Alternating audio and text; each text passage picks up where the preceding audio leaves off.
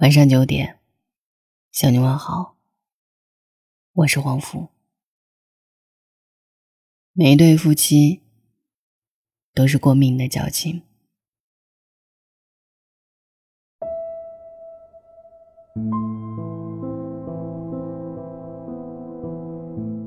外公在世的最后十几年，中了两次风，腿脚不便利了，神志。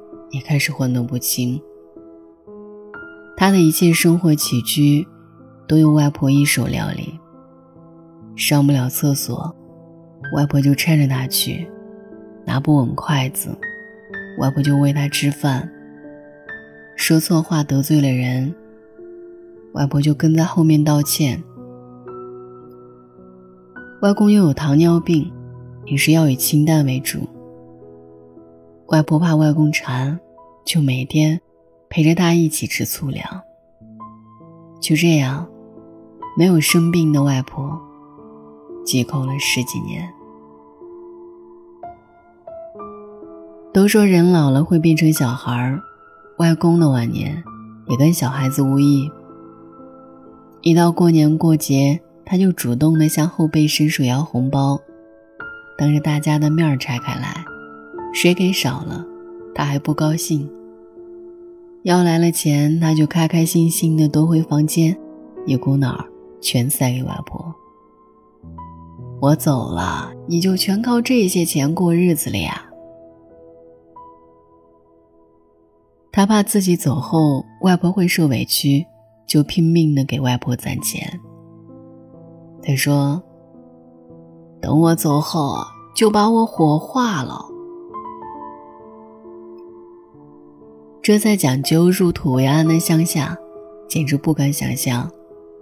因为当地政府推行火葬，但凡火葬都能拿到一笔不菲的补贴。外公想多给外婆攒一点养老钱。后来，外公的病越来越严重，再也走不了路，说不了话了。偏偏外婆又摔断了腿，进了城里的医院。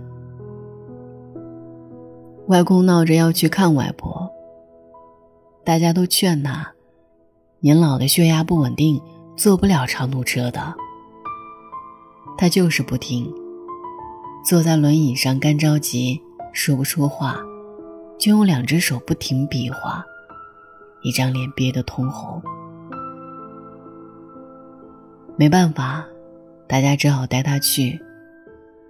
他什么都说不出。就只能两只眼，一动不动地盯着外婆，像是要把那张脸生生世世地记住。如果你看过那个眼神，你就会知道，什么是生离死别。对于老年夫妻而言，每一次注视，都可能是永别。那段时间，外婆一边打点滴，一边担心外公吃不好、睡不好。而外公呢，天天在家不说话，眼巴巴地坐着，生怕外婆的腿好不了。后来外婆好了，外公却去了，终究还是入土为安了。因为外婆不同意火葬，她不要那笔钱。直到如今，外公已经去世好多年了，外婆还一直住在那间房子里。子女们接他出去住，他不愿意，他就要在那里陪着外公。年轻的夫妻可以吵闹，可以分离。可以各奔东西，但老年的夫妻，生命枯竭的只剩彼此可以依靠。朋友告诉我，他的父母一生相爱，母亲四十多岁了，还被父亲宠得像个少女，既不知道怎么交煤气水电费，也不会洗衣做饭。直到有一天，他爸在浴室洗澡时突然滑倒。朋友说，他至今都不知道一生没干过重活、体重不过九十斤的母亲是怎么把父亲从洗手间里背出来的。那件事以后，母亲像变了一个人似的，她开始自己去交物业费，学习买菜做饭，甚至淘了一大堆医用保健书籍，认真学习急救方法。而一向不准他劳心劳力的父亲，也不再干预他做这些。两个人都默契的心照不宣，换了一种生活方式。朋友说到这里红了眼眶。其实我爸是在担心，万一他先走了，我妈怎么办？我先走了，你怎么办？是每一对白头夫妻都终将面临的问题。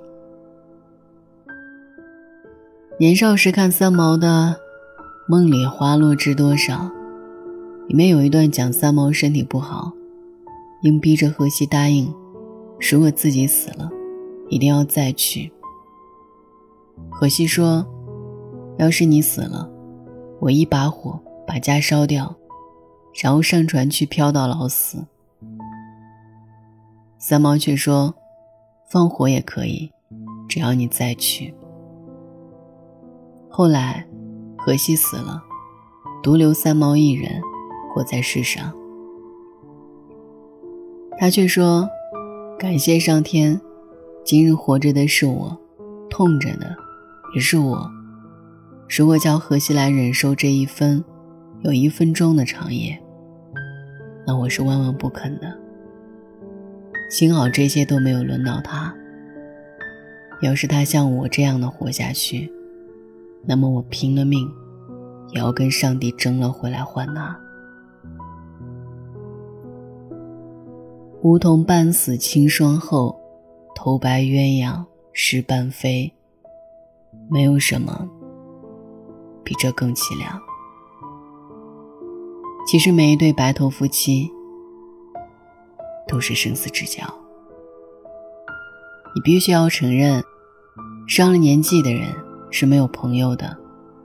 你在你的城市有了难关，你那个同样白发苍苍的朋友，已经不再可能从另一个城市，哪怕从一个城市的另一端过来帮你。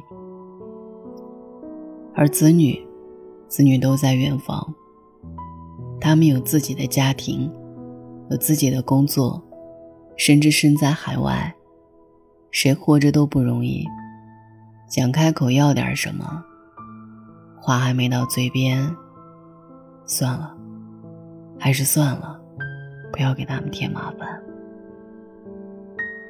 没有经历过老的人，是无法明白伴的重要。电视剧《我可能不会爱你》里，李大人的妈妈早年丧夫。白叔追了他几十年，他始终不肯答应，最后被白叔的一句话打动。白叔承诺，他不会走得比他早。你千万不要走得比我早，留下我一个人，来忍受漫漫长夜，来忍受冷冷孤清。婚姻是什么？没有步入婚姻的人，很难真正理解这种没有血亲，却又千丝万缕的关系。父母是共同的父母，孩子是共同的孩子，财产是共同的财产。我们一起养大子女，一起送走父母，在一起接受终将到来的衰老和离别降临，神圣而庄重。因为每一段婚姻走到最后，都是生命对生命的托付。结婚了，就要好好珍惜这一世的夫妻情分，因为你是我交过命的人。晚安。为何心不死？这份爱先发灰。但愿你莫再等，再问，让烈火干掉我。泪痕，红红烧清几多恨，求让我。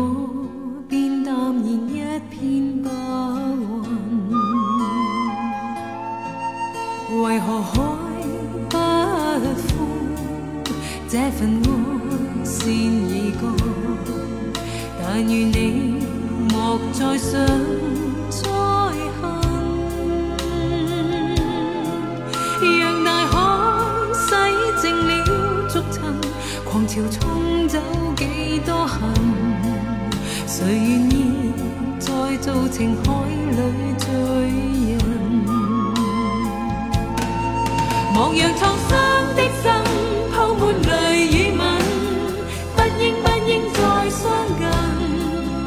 请带走这一生悔恨，旧梦不必不必再觅寻。我若变灰的心因你又再痛，不该不该再追问，又痛何可知这叫做缘分。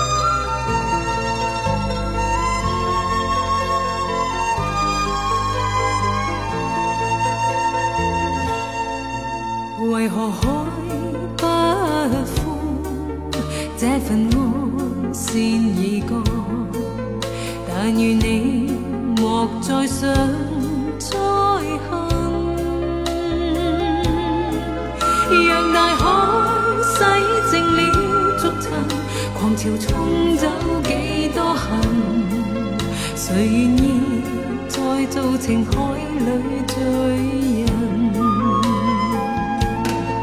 莫让创伤的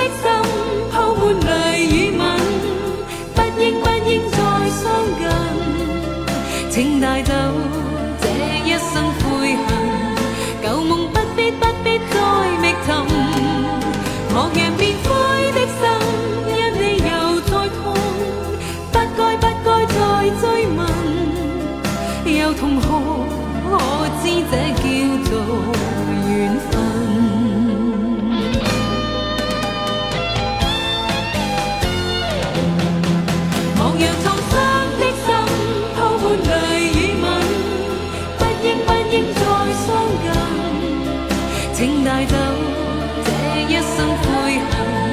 旧梦